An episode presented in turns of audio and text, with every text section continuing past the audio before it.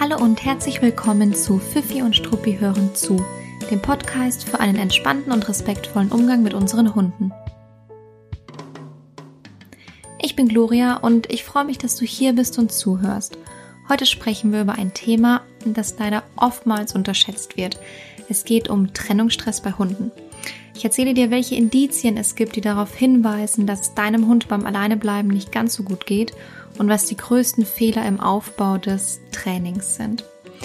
Leider wird Trennungsstress nicht nur unterschätzt, sondern oftmals gar nicht erkannt. Wenn du dir also nicht ganz sicher bist, dann hör dir jetzt auf jeden Fall diese Folge an und ich wünsche dir ganz viel Spaß dabei.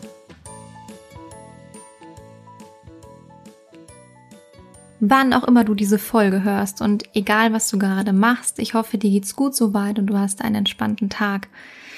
Bei mir ist es gerade abends. Ich war heute schon eine ganz fleißige Hundemama und habe Hundekekse selbst gebacken und äh, jetzt sitze ich hier mit einer Tasse Tee, mittlerweile in der neuen Wohnung, aber in noch relativ leeren Räumen. Das heißt, ich fürchte, der Hall ist immer noch da aktuell, aber es wird besser werden, versprochen. Genau, und jetzt sitze ich hier mit meinem Tee und starte direkt in unser heutiges Thema rein. Das Thema alleine bleiben ist in unserem Alltag, aber natürlich auch im Alltag von unseren Hunden in vielerlei Hinsicht super wichtig. Und ich bin der Meinung, dass, äh, dass es mitunter das Wichtigste ist, was wir Hundebesitzer unseren Hunden beibringen müssen. Und warum ich da so eine harte Meinung habe und das Thema für mich auch tatsächlich wirklich emotional ist, darauf gehe ich jetzt direkt ein.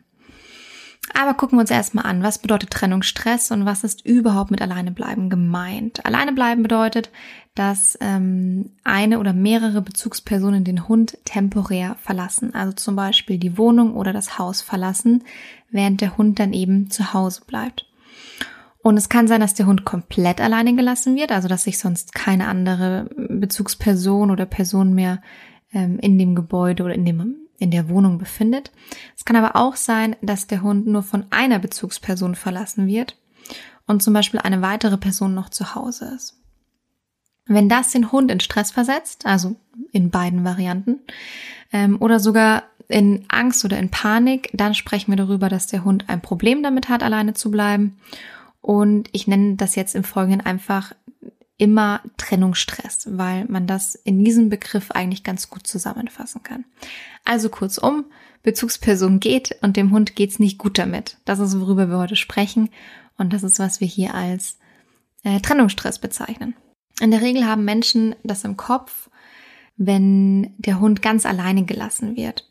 Aber es reicht eben manchmal auch die Trennung von einer Bezugsperson und der Hund ist gestresst und kann damit nicht umgehen, obwohl vielleicht noch andere Personen sich im Haushalt aufhalten.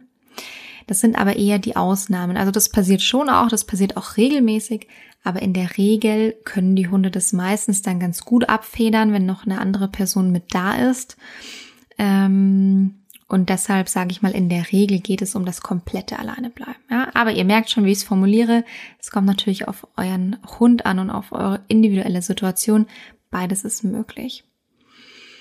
Genau, also deshalb der Vollständigkeit halber. Es kann diese Ausnahme geben, dass der Hund schon gestresst ist und sich damit überhaupt nicht wohlfühlt und es ihm nicht gut geht, wenn eine Bezugsperson geht, obwohl eine andere sich noch mit in der Wohnung befindet. Warum ist das Thema so emotional?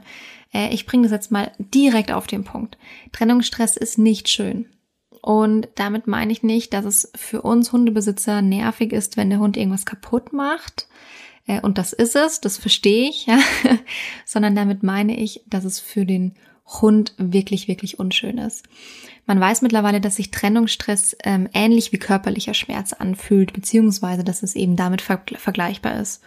Und ähm, damit ist es für mich ganz klar auf einem Level, wo man sagen muss, ähm, dass der Hund alleine bleiben kann, ist kein nice to have, sondern das ist tatsächlich, finde ich, obligatorisch im Zusammenleben mit Hunden. Wenn der Hund jetzt unentdeckt oder auch wissentlich sogar äh, immer wieder Trennungsstress verspürt, dann ist das ein riesengroßer Stressor im Alltag des Hundes. Und das wird sich auch dann auf ähm, auf das ganze Leben und auf den ganzen Alltag negativ auswirken.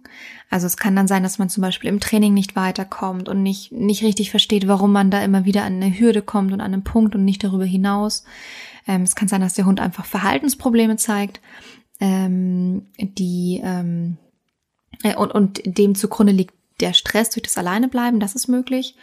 Mm, und insgesamt ähm, ist es dann oftmals so, dass die Hunde einfach eine sehr kurze Reißleine haben und ja, so ein bisschen fahrig sind im Alltag, einfach nicht so viel aushalten können.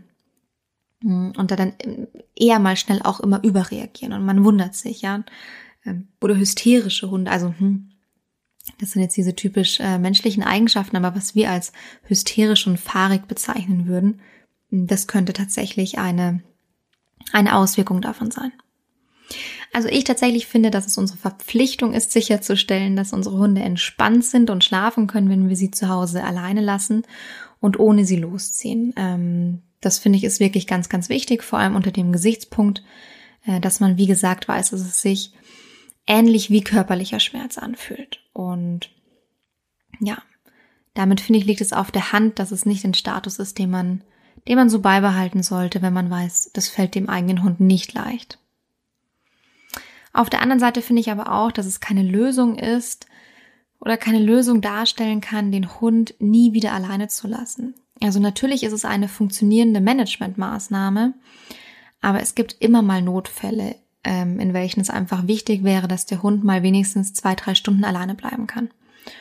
Und die andere Auswirkung ist, wenn der Hund immer mitgenommen wird, dann wird er eben auch oftmals in Situationen mitgenommen, die jetzt für Hunde vielleicht nicht wirklich angemessen sind, die den Hund äh, auch wiederum stressen. Und das wirkt sich dann wahrscheinlich auch nicht wirklich ähm, positiv und förderlich auf das insgesamte Stresslevel des Hundes aus. Also zum Beispiel ein Hund, der dann äh, zum Shoppen mitgenommen wird, in jedes Restaurant, in jedes Café, zu jedem Treffen und ähm, und vielleicht eigentlich dann dadurch, dass man ähm, ja einen aktiven Lebensstil hat als Besitzer und den Hund immer mitnimmt, ähm, kann es natürlich auch passieren, dass der Hund überhaupt nicht auf die ähm, auf die richtige Anzahl von Stunden kommt am Tag, wo er eigentlich ruhen und schlafen sollte. Und was auch passieren kann, es sieht man leider immer noch immer wieder, dass Hunde mit zu Supermärkten genommen werden und dann ähm, vom Supermarkt angebunden werden, angeleint werden. Ähm, ja, was, was man wirklich einfach, man sollte es einfach wirklich nicht mehr machen. Also das ist, ja, da, da bin ich tatsächlich relativ kompromisslos geworden, weil da schon so, so, so viel passiert ist, so viel Hunde gestohlen wurden, mm, aber auch einfach blöd behandelt wurden. Und ich beobachte das auch immer wieder, wie gestresst die Hunde vor den Supermärkten sitzen. Und dann sollte es eigentlich nicht die, die ähm, Aussage des Besitzers sein, dass man den Hund mitnehmen muss, weil er nicht alleine bleiben kann. Also ja, wie gesagt, also auf der Seite, auf dieser Seite ist es eben auch keine Lösung, den Hund äh, nie wieder alleine zu lassen.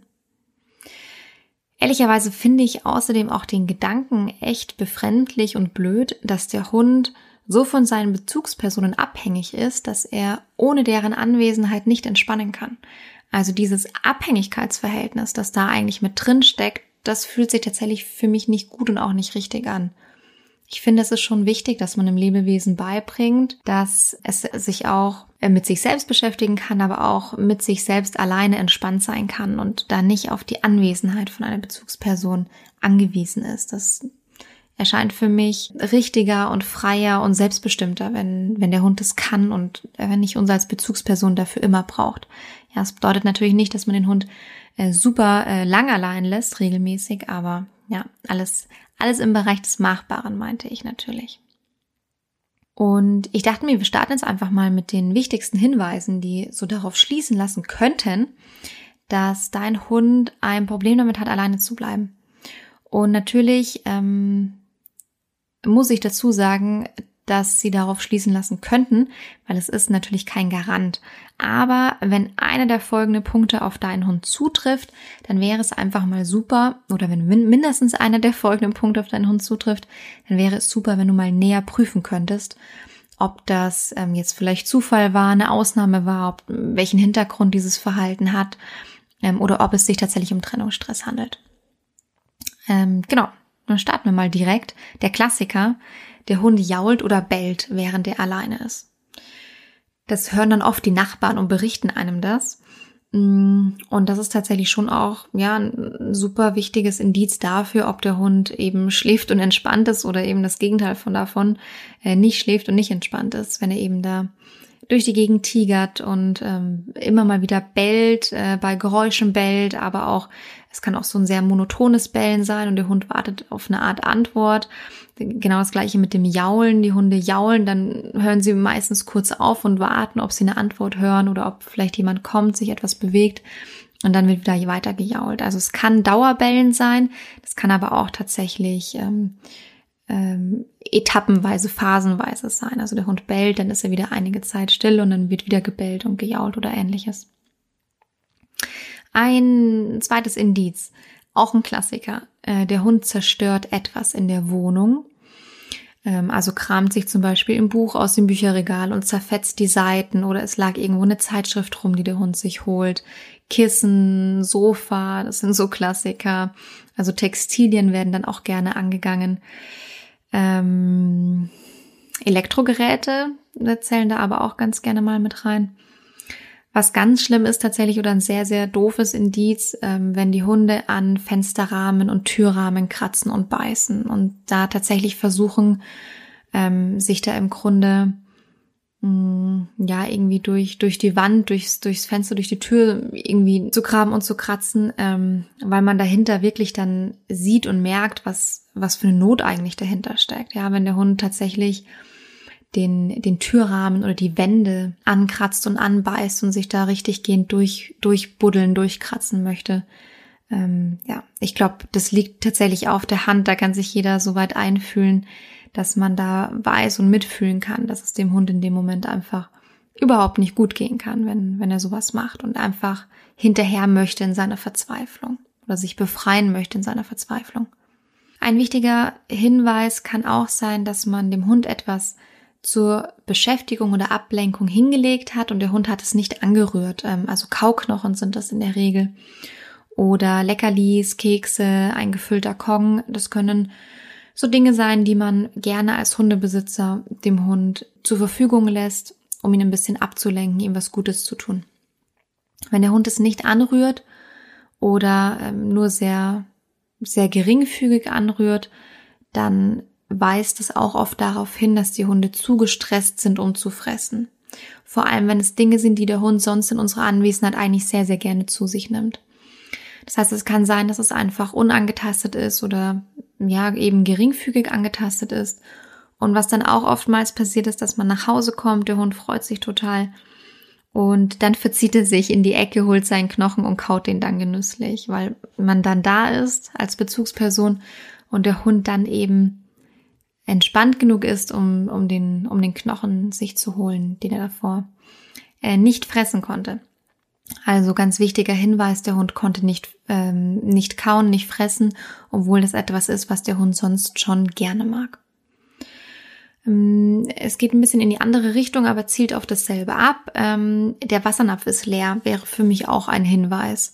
Ähm, also wenn der Hund übermäßig viel trinkt in, in Abwesenheit der Bezugspersonen. Also etwas, was eben ja nicht der Norm entspricht und was, was anders ist, ähm, als wenn man eben in der Zeit bei dem Hund dabei wäre. Das kann auch ein Hinweis sein. Also Hund frisst nicht oder Hund trinkt viel. So, ähm, das sind so die beiden Ausprägungen, die man da beobachten kann. Ein weiterer Punkt kann sein, dass man nach Hause kommt und der Hund ist sehr, sehr aufgeregt, fast schon überdreht freut sich über alle Maßen, kriegt sich überhaupt nicht mehr ein, verschluckt sich fast an seiner Freude, fiebt vielleicht, springt einen an, wuselt um einen herum.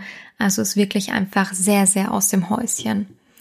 Ähm, das zeugt einfach oft davon, dass die Hunde davor sehr lange abgewartet haben, ähm, es ihnen nicht dav davor nicht gut geht, sie nicht entspannt waren, insgesamt das Erregungslevel einfach höher ist, als es normalerweise bei einem entspannten Hund ist und dann entlädt sich das so, wenn man nach Hause kommt. Ähm, mir sind tatsächlich die Hunde am aller, allerliebsten, die, ähm, wenn man reingeht und die Tür hinter sich schließt, dann so gemütlich aus ihrem Bett aufstehen, sich nochmal genüsslich strecken und gähnen und dann eben freudig wackelnd auf den Hund, äh, freudig, freudig wackelnd auf den Menschen zugehen. Ähm, das ist eigentlich das Bild, das man so am liebsten hat, ja, das ist das Bilderbuchbild. Und dem steht es eben, gegenüber beziehungsweise im Kontrast, wenn ein Hund so super aufgeregt und sehr, sehr, sehr überdreht ist und sich gar nicht mehr einkriegt vor Freude. Ja, das ist für uns Menschen manchmal schön, ja, wenn der Hund sich so freut, dass man nach Hause kommt. Aber diese, diese so starken Gefühlsausprägungen, die haben eben schon oft ein insgesamt zu hohes Erregungslevel als, als Grund, als Ursache dahinter. Wenn man zwei Hunde hat, kann man manchmal ein ganz interessantes Phänomen beobachten. Und zwar ähm, kann man mal gucken, ob einem auffällt, dass einer der beiden Hunde äh, ein nasses oder zwei nasse Ohren hat. Ähm, es gibt nämlich tatsächlich gestresste Hunde, die ähm, einem anderen Hund, also einem hündischen Sozialpartner, das Öhrchen auslecken.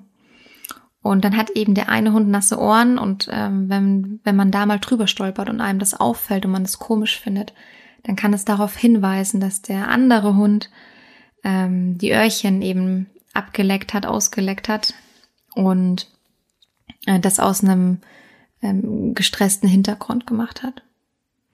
Was auch passieren kann bei zwei Hunden ist, dass sie sich prächtig verstehen, gar kein Problem miteinander haben und wenn sie aber Stress haben beim, beim alleine bleiben oder einer der beiden Hunde, dass sie sich auch dann irgendwie mal in die Haare kriegen und kappeln, das kann auch, das kann auch mal passieren. Das ähm, kriegt man nur leider oftmals nicht mit, aus es passiert wirklich irgendwas Blödes in der Zeit. Auch ein weiterer Klassiker, hätte ich fast vergessen, äh, der Hund ist plötzlich nicht stubenrein, also uriniert in die Wohnung oder setzt Kot ab, macht ein Häufchen in die Wohnung. Das ist auch eigentlich so ein klassischer Hinweis dafür, dass der Hund eben nicht entspannt zu Hause war. Außer er hat jetzt irgendeinen Magen-Darm-Infekt und ja, wir sprechen nicht von Ausnahmen, von einmaligen Ausnahmen. Ähm, was aber auch passieren kann, schon bevor man das Haus verlassen hat, wenn man sich eben anzieht, wenn so die typischen Rituale anfangen, man holt sich die Jacke vom Haken, man holt den Schlüssel raus und geht in die Richtung. Die Hunde merken das ja sofort, die kennen uns ja da sehr, sehr gut. Wenn man dann merkt, dass die Hunde schon nervös werden, ja, wenn die dann schon neben einem rumtänzeln und unbedingt mit zur Haustür wollen und langsam nervöser und nervöser werden, vielleicht schon bellen, vielleicht schon fiepen, dann merkt man auch, okay, der Hund hat das jetzt nicht, ähm, nicht mit Entspannung verknüpft, sondern ist da eben, er fängt eigentlich schon an, fängt eigentlich schon gestresst an, gestresst zu sein, bevor man überhaupt das Haus verlässt. Das sind eigentlich so die wichtigsten Hinweise und Indizien, die, die mir da eingefallen sind. Ähm, es gibt natürlich noch, noch einige mehr. Ähm, was ich auch immer mal machen würde, wenn ich wirklich das Gefühl hätte, ich habe äh, Verhaltensprobleme, ähm, wo ich nicht weiterkomme oder ich finde es komisch, dass mein Hund diese Verhaltensprobleme zeigt. Ich kann mir da keinen Reim draus machen. Dann prüft man ja oftmals, hat der Hund etwas Körperliches, hat er Schmerzen, hat er eine Krankheit, ähm, Probleme mit den Zähnen oder ähnliches. Ähm, man kann aber auch mal prüfen bei, bei so einem Thema, ob der Hund gut alleine bleiben kann.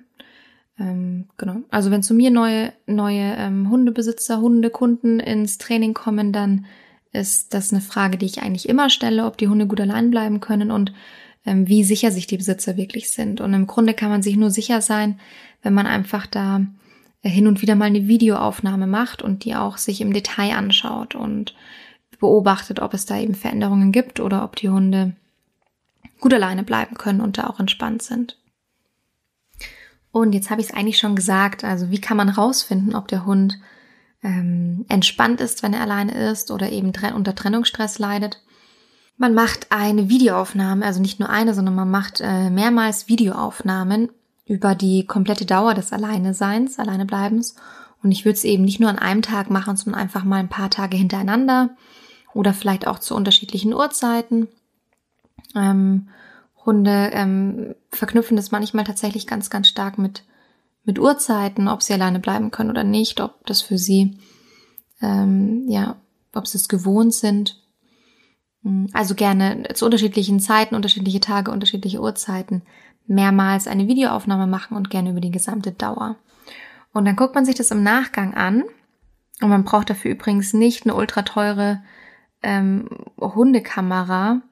Ich finde es Wahnsinn, wie, wie, wie teuer die sind, um ehrlich zu sein. Also so die, der typische Klassiker, den man irgendwie überall sieht, den finde ich extrem teuer. Ähm, ich habe mir vor einiger Zeit eine wirklich günstige ähm, Hundekamera gekauft, online. ähm, bei, bei bekannten Online-Händlern und die hat, glaube ich, 30, maximal 40 Euro gekostet, funktioniert absolut wunderbar. Und ich finde, da braucht man wirklich nicht mehr als 40, äh, 50 Euro ausgeben für, für eine Kamera oder man nutzt das Handy, den Laptop oder ähnliches, einfach irgendwas, was ein Video aufzeichnen kann. Mm, ich sage jetzt mal, was negative Anzeichen auf diesem Video sind. Also wenn ihr etwas davon seht, dann würde ich ein bisschen hellhörig werden. Wenn der Hund sich zwar ablegt, aber den Schlafplatz alle paar Minuten wechselt, also ich sag mal alle 10 bis 20 Minuten oder sogar noch öfter wechselt, dann würde ich da ein bisschen genauer hinschauen. Man kann auch sehr genau beobachten, wie ist die Körpersprache des Hundes. Sind die Ohren sehr aufmerksam, also bewegen sich, reagieren auf Geräusche, ähm, sind die Augen offen oder geschlossen? Sind die Augen Richtung Tür gerichtet? Ist der ganze Hund Richtung Tür gerichtet oder ähm, sitzt vielleicht direkt hinter der Tür. Und auch die Art und Weise, wie die Hunde liegen, ähm, kann, da ein Hin kann, kann da einen Hinweis ähm, geben. Und zwar gibt es doch diese typische Sphinx-Position. Also der Hund liegt zwar, aber eigentlich in einer sehr aufrechten Pose. Das hat jetzt nichts mit einem sehr entspannten Liegen zu tun. Ähm, also da wäre es einfach im Gegensatz dazu ein gutes Zeichen, wenn der Hund auf der Seite liegt ähm, oder so ganz zusammengerollt liegt oder auf dem Rücken, alle Beinchen von sich streckt, wenn die Ohren entspannt sind, wenn die Augen zu sind. Ähm, genau, also da im Grunde das jeweilige Gegenteil von dem, was ich davor gesagt habe. Ein Hund bleibt länger an einem Schlafplatz liegen, muss nicht ständig aufstehen. Ähm, es kann auch mal sein, dass der Hund mal aufsteht, dass er mal umhergeht, der kann auch mal aus dem Fenster gucken. Ähm, aber das sollte eben immer sehr gelassen und entspannt dabei wirken. Und man sollte dann eben auch erkennen auf dem Video, dass er sich dann auch wieder ablegen kann. Ähm, was auch wichtig ist anzusprechen, warum zeigt der Hund diese Verhaltensweisen, also diese unerwünschten Verhaltensweisen wie zerstören, jaulen oder bellen etc. Kein Hund, wirklich absolut kein Hund, macht das aus Trotz oder weil er beleidigt ist, weil er nicht mit durfte. Das sind wirklich sehr typisch menschliche Eigenschaften, aber nicht wirklich hündische Eigenschaften.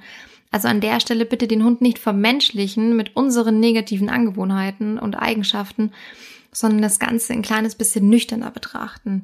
Also wenn dein Hund nicht entspannt ist ähm, zu Hause beim, beim Alleine bleiben, wenn der rumtigert, wenn der einfach Verhaltensweisen zeigt, die einfach nicht auf Entspannung hinweisen, dann empfindet er das alleine bleiben als ähm, stressig und dann hat er einfach ein Problem damit. So ein wie auch immer geartetes Problem damit. Punkt. Ähm, bei Stress neigen Hunde übrigens auch dazu, zu urinieren und Kot abzusetzen. Also auch das ist keine willentliche Handlung, keine trotzige Handlung.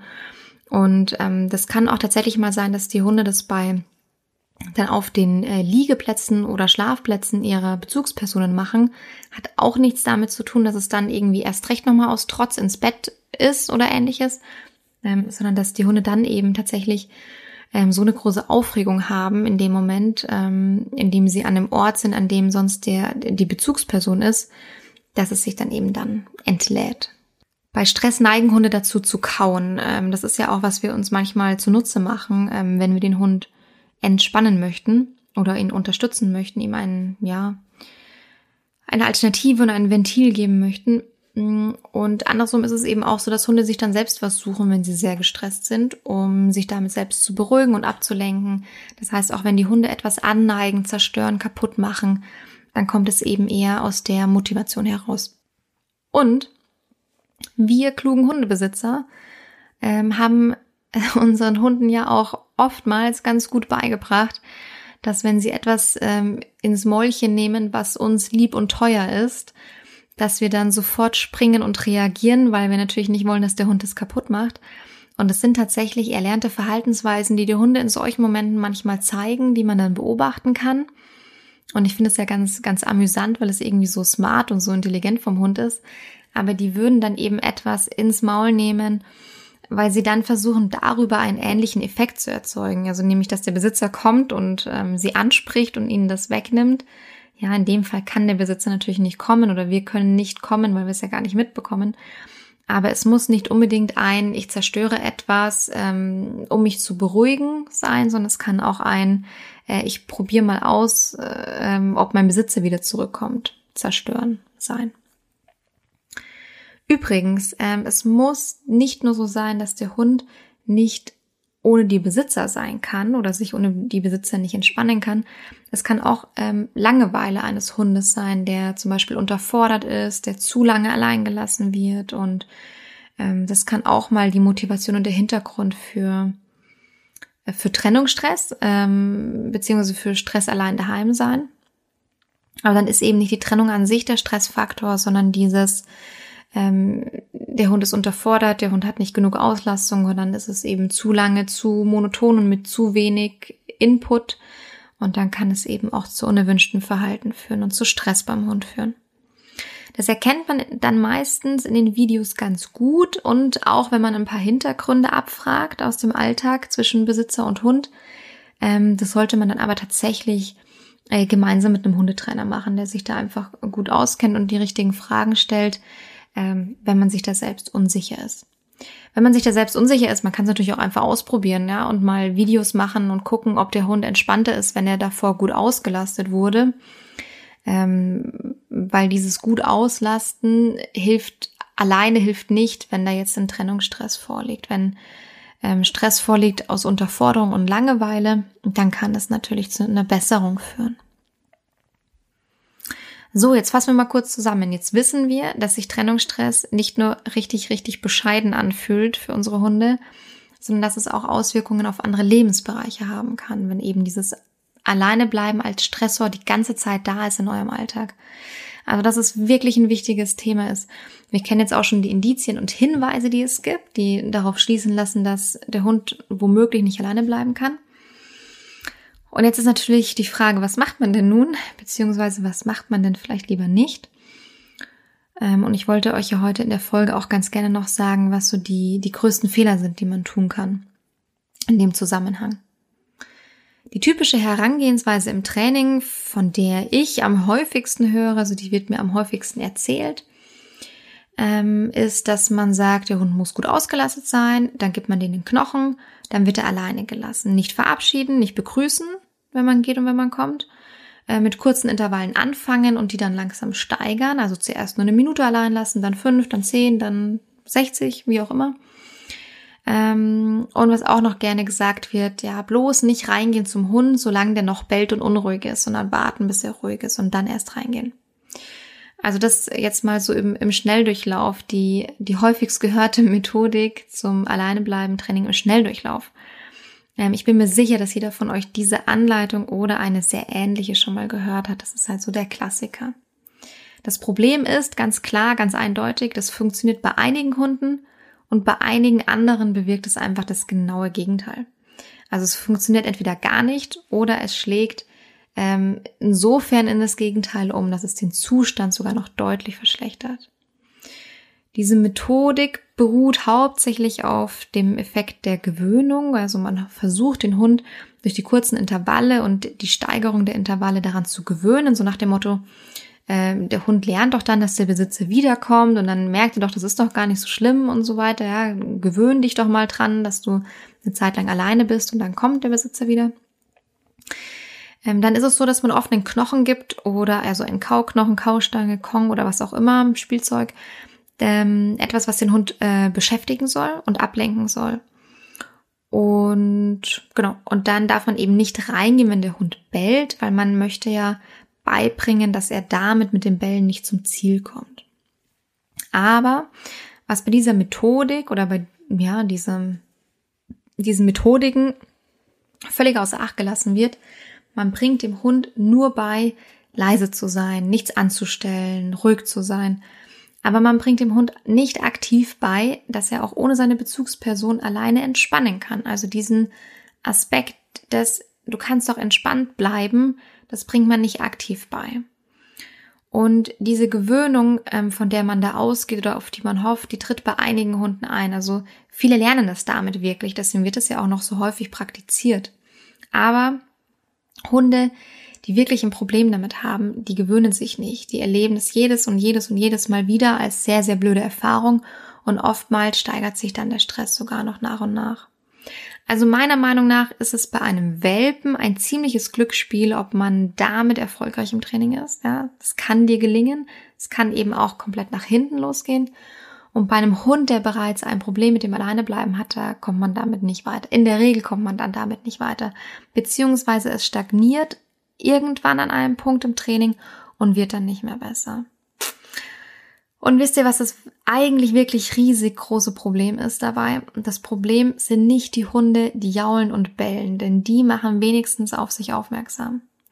Das Problem sind die Hunde, die im Stillen leiden. Und ich will gar nicht wissen, wie hoch da die Dunkelziffer ist, weil es tut mir wirklich richtig, richtig weh und richtig leid für die Hunde. Genau, so viel zum emotionalen Thema alleine bleiben und Trennungsstress. Mm, also, wenn ich einen Hund jaulen, jammern und bellen höre, weil er Stress beim Alleinebleiben hat, das geht bei mir tatsächlich durch, durch Mark und Knochen. Sagt man das so? Nee. Ich glaube, das Sprichwort geht anders, oder? Haken wir das ab. Ich bin ganz schlecht in Sprichwörtern. Ähm, aber es, es fühlt sich einfach für mich äh, ganz, ganz furchtbar an. Und das ist auch tatsächlich ähm, eine der wenigen Situationen, wo, wo ich sofort den Besitzer ansprechen würde und sofort was sagen würde. Und sonst versuche ich mich eigentlich nicht ähm, in, die, ähm, in die Angelegenheiten der Hundebesitzer in meiner Umgebung einzumischen. Aber das ist so ein Thema, da wäre ich auf gar keinen Fall ruhig. Und auch wenn es nur einmal vorkommt, ich würde, es, würde auf jeden Fall darauf hinweisen. Weil ich finde, man hört den Hunden wirklich richtig ihre Not an und ähm, finde es ganz, ganz schlimm, sie damit ähm, so alleine zu lassen. Ich habe einfach mal die, äh, die mir überlegt, hm, was sind so die größten Fehler im, im Alleinebleiben, im Alleinebleiben Training und äh, wollte die jetzt auch noch gerne kurz ansprechen.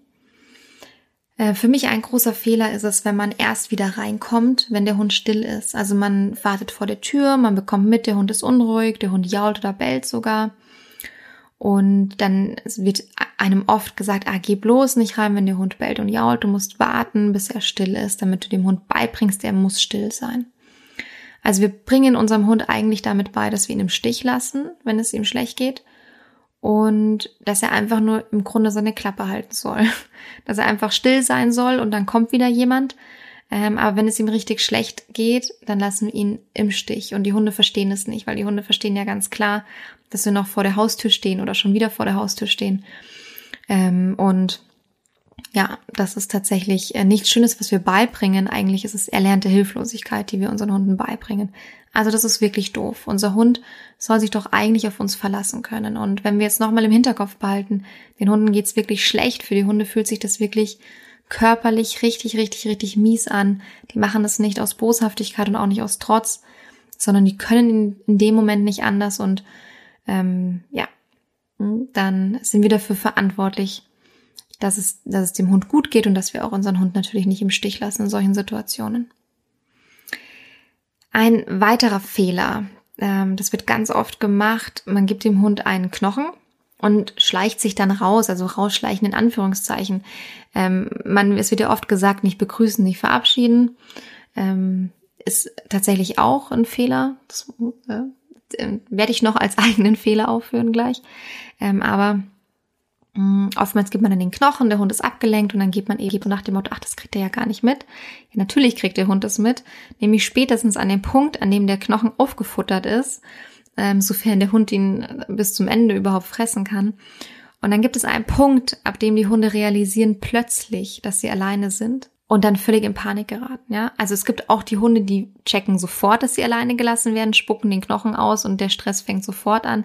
Aber es gibt tatsächlich die Hunde, die sind zuerst so konzentriert auf diesen Kauknochen, wenn es irgendwas Tolles ist, ähm, dass sie den eben noch zu Ende auffuttern oder bis zu einer gewissen Stelle. Und dann, wie plötzlich, hat man dann oft auf Videoaufnahmen das Gefühl, dass sie in dem Moment checken, dass sie allein gelassen wurden und dann in so eine richtige Panik verfallen, weil sie einfach nicht darauf vorbereitet sind. Für Hunde ist es immer, immer einfacher und leichter für jedes Lebewesen übrigens, wenn sie wissen, was mit ihnen passiert.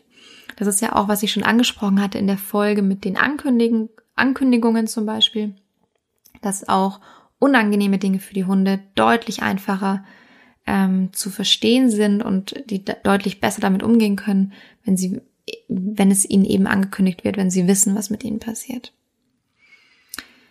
Mm, dann gibt es noch einen Fehler, den, den finde ich auch tatsächlich ganz skurril. Ähm, es ist manchmal so, dass Hunde über Video beobachtet werden Ähm, und dann ist irgendwo ein Mikrofon und man fängt dann an, den Hund zu schimpfen, wenn er bellt oder sowas in der Art macht. Oder man hat dann so ein Anti-Bell-Hals, Sprühhalsband gab es auch mal. Ich glaube, die werden gar nicht mehr benutzt, oder? Werden die so, wird sowas noch benutzt und verkauft? Ich weiß es gar nicht.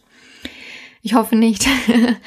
ähm, aber es gibt da so ein paar skurrile Methoden, dass man dann eben versucht, genau den Moment abzupassen, wo der Hund das Unerwünschtes tut und dann versucht man eben den Hund da äh, zu schimpfen oder ihm das zu verbieten, da einzuhaken, um das zu unterbinden.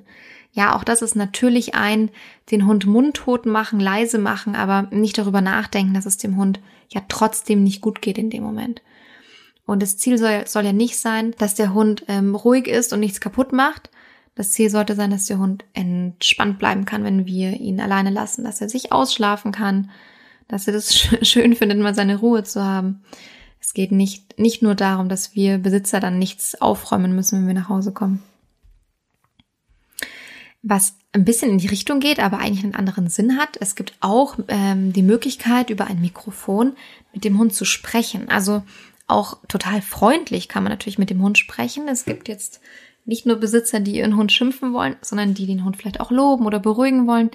Und da wäre ich ein kleines bisschen vorsichtig. Also das muss kein Fehler sein, aber es kann ein Fehler sein, dieses Mikrofon zu benutzen, wenn der Hund es nicht kennt.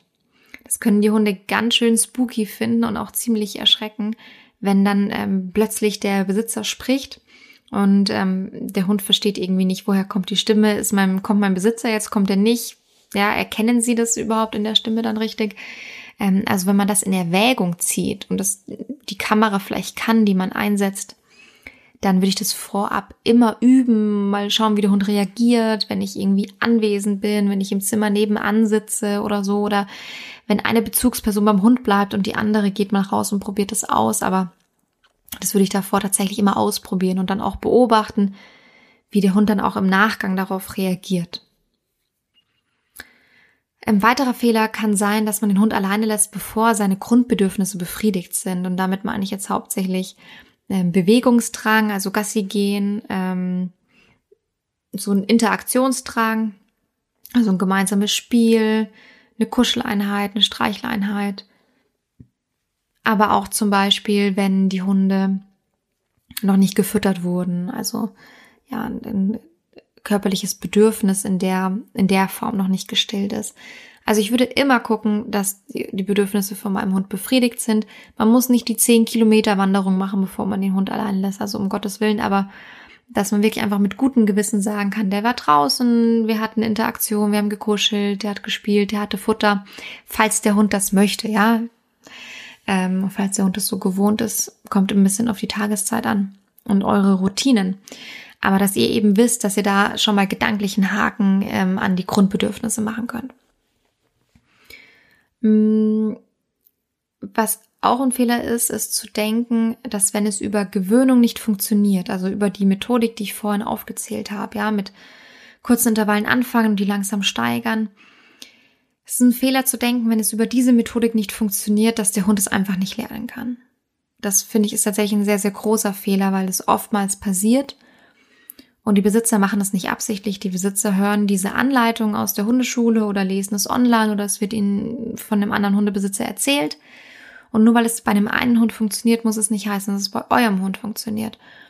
Und es gibt andere Möglichkeiten und es gibt sehr, sehr gute Möglichkeiten, das kleinschrittig aufzubauen. Und ich habe noch keinen Hund erlebt, bei dem man es nicht aufbauen konnte.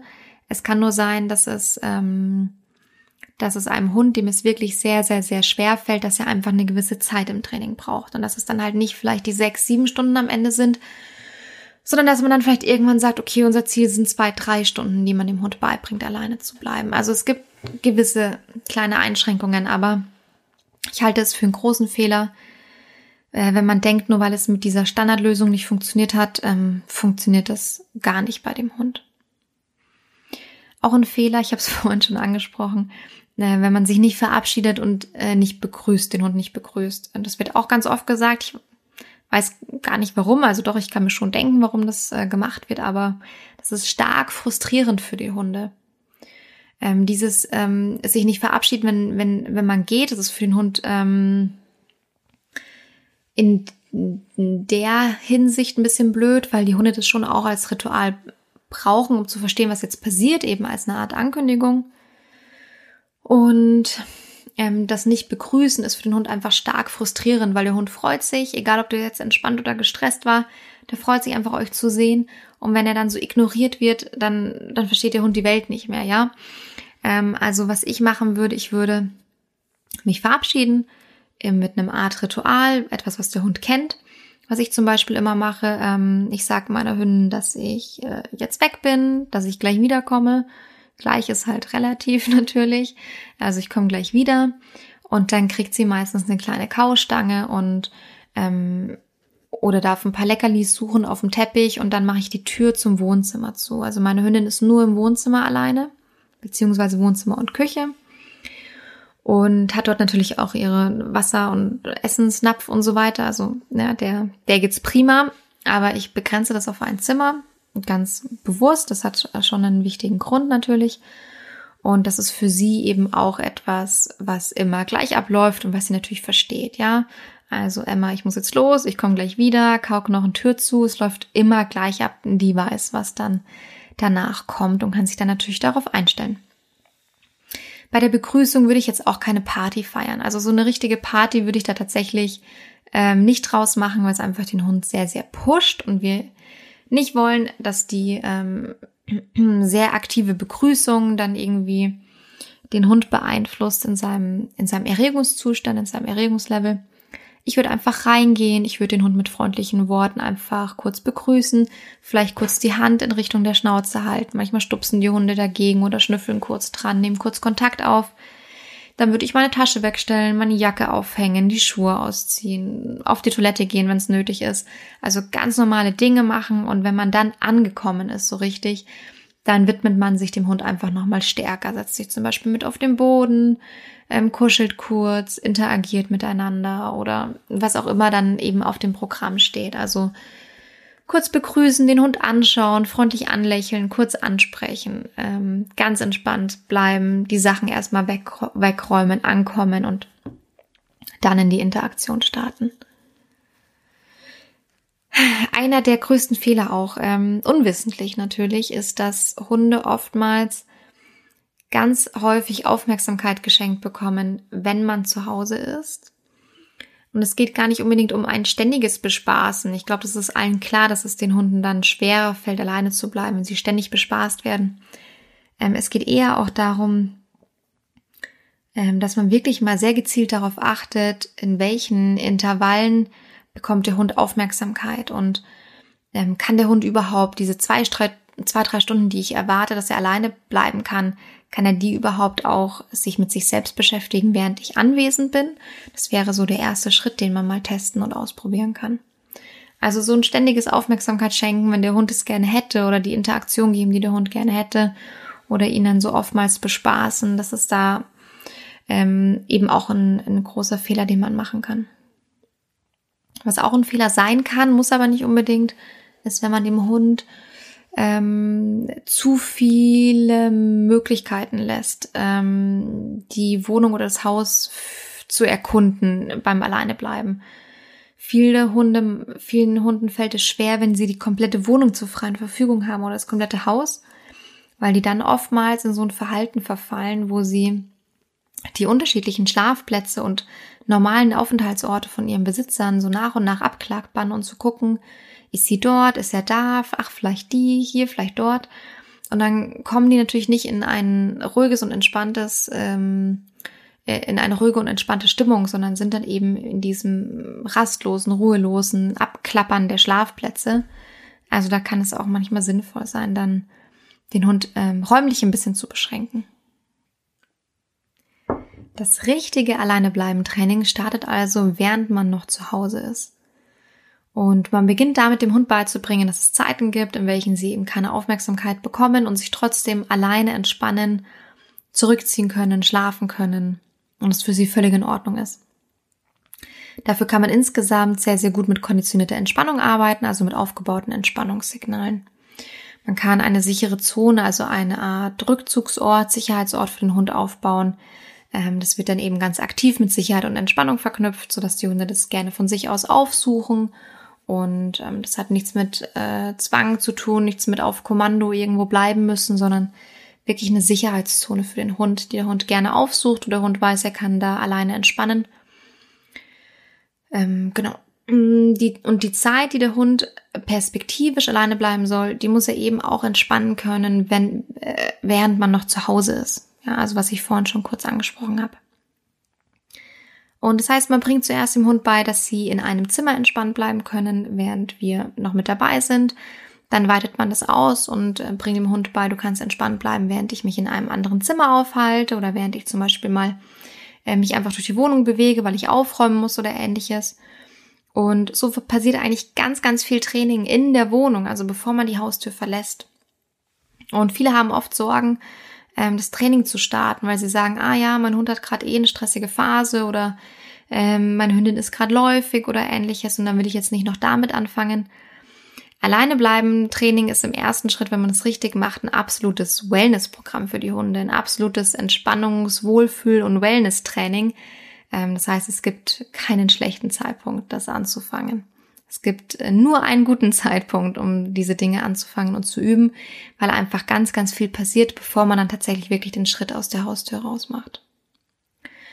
Ähm, das Training ist sehr, ist oftmals kleinschrittig. Ja, es muss nicht immer sein. Es gibt einfach viele Hunde, die nehmen das sehr, sehr gerne von sich aus an und spielen da super gut mit. Auch vor allem Welpen, junge Hunde wenn man damit direkt schon richtig startet, dann ist es oftmals sehr unaufwendig, aber es kann auch kleinschrittig und aufwendig sein, vor allem wenn die Hunde schon einen richtigen Trennungsstress entwickelt haben.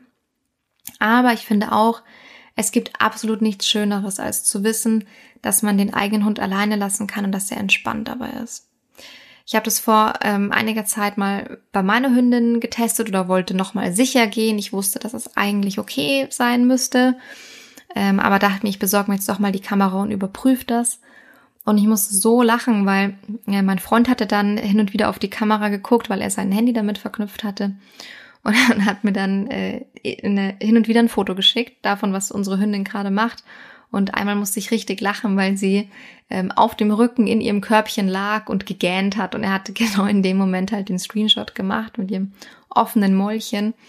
Und ich finde, es gibt tatsächlich echt fast nichts Schöneres. Man hat dann ein richtig gutes Gewissen, wenn man ohne den Hund draußen unterwegs ist und weiß, dass der Hund, dass es dem Hund sehr, sehr gut geht. Was man aber auch dazu sagen muss, es ist halt leider eine Momentaufnahme. Ähm, also sobald sich etwas dann in eurem Leben ändert oder im Umfeld ändert, muss man einfach nochmal überprüfen, ähm, ob der Hund tatsächlich ähm, so gut alleine bleiben kann. Also ähm, jetzt natürlich total ähm, klassisches Beispiel die die Podcast-Folge von äh, von letzter Woche, von letzten Mal. Da habe ich über Umzug gesprochen, über ähm, äh, Dienstreisen und Urlaube und wie man die Hunde dort eingewöhnen kann an fremde Orte. Und man kann eben nicht davon ausgehen, dass Hunde, nur weil sie jetzt in dem alten Zuhause oder in eurem normalen Zuhause gut alleine bleiben können, ähm, dass es dann an jedem beliebigen anderen Ort auch so easy möglich ist. Das ist ähm, nicht immer der Fall. Es kann sein, aber es ist nicht immer der Fall. Und bei Hunden aus dem Tierschutz ist es ganz oft so, dass die bei dem bisherigen Besitzer gut alleine bleiben konnten und plötzlich beim neuen Besitzer nicht mehr alleine bleiben können. Da spielt einfach so viel rein und da gibt es einfach ähm, viele Eventualitäten. Das heißt, es ist tatsächlich eine Art Momentaufnahme. Das sollte alles gut sein solange sich da in eurem Leben nicht viel ändert, aber sobald sich etwas im Leben ändert, müsste man es nochmal überprüfen oder kann es eben mal überprüfen. Ähm, ich habe äh, jetzt tatsächlich schon von, von, von vielen von euch, von mehreren Hundebesitzern gehört, dass sie aktuell ein Problem haben, das Alleinebleiben aufzubauen oder es, eigentlich ist es ein Klassiker, es ist eigentlich ein Dauerthema, um ehrlich zu sein. Es wird ganz, ganz oft angefragt bei mir, auch im Training. Und deshalb habe ich jetzt entschieden, am 19. Äh, Mai, am 19.05. ein Webinar zu dem Thema zu geben. Das Webinar wird wahrscheinlich circa zwei Stunden dauern, ist noch nicht im, im Detail geplant, aber ähm, so ungefähr. Und wir gehen dann gemeinsam wirklich die Trainingsschritte durch, die nötig sind, um das Alleinebleiben aufzubauen. Wie startet man ein Entspannungstraining? Wie startet man dieses eigentlich so tolle Wellnessprogramm für die Hunde? Wir schauen uns auch gemeinsam Videomaterial an, also ähm, besprechen, ähm, woran man erkennt, ob der Hund entspannt ist oder nicht entspannt ist. Und ähm, ja, man sieht dann auch auf den Videos ganz gut, wie die Hunde auf das Training ansprechen. Das ist ganz spannend. Mm, wir sprechen darüber, welche Entspannungssignale man nutzen kann und auch wie man diese Entspannungssignale aufbaut und wie es dann eben insgesamt einfach ein rundes Bild ergibt im, im, im, im Alleinebleiben-Training. Wenn du da Interesse hast, dann melde dich gerne schon mal vorab an. Dann schick mir einfach eine E-Mail an gloria.fifiundstruppi.de. Die Infos dazu werden aber auch noch zeitnah bei mir auf Instagram kommuniziert und auch auf meiner Website und in der Facebook-Gruppe. Also das wirst du nicht verpassen, da wirst du sicher drüber stolpern. Ähm, aber wenn du jetzt schon das Gefühl hast, es könnte für dich spannend sein, dann merk dir gerne den 19.05. vor und schick mir einfach eine E-Mail, damit ich dir dann alle Infos dazu zukommen lassen kann. So, und jetzt äh, gehe ich so langsam aber sicher ins Bett und ähm, hoffe, dass dir diese Folge gefallen hat und der Einblick in das Thema für dich spannend war.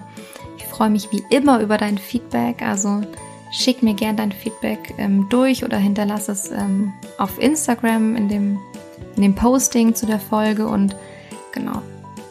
Dann äh, wünsche ich dir eine gute Zeit und äh, bis ganz bald, bis zum nächsten Mal.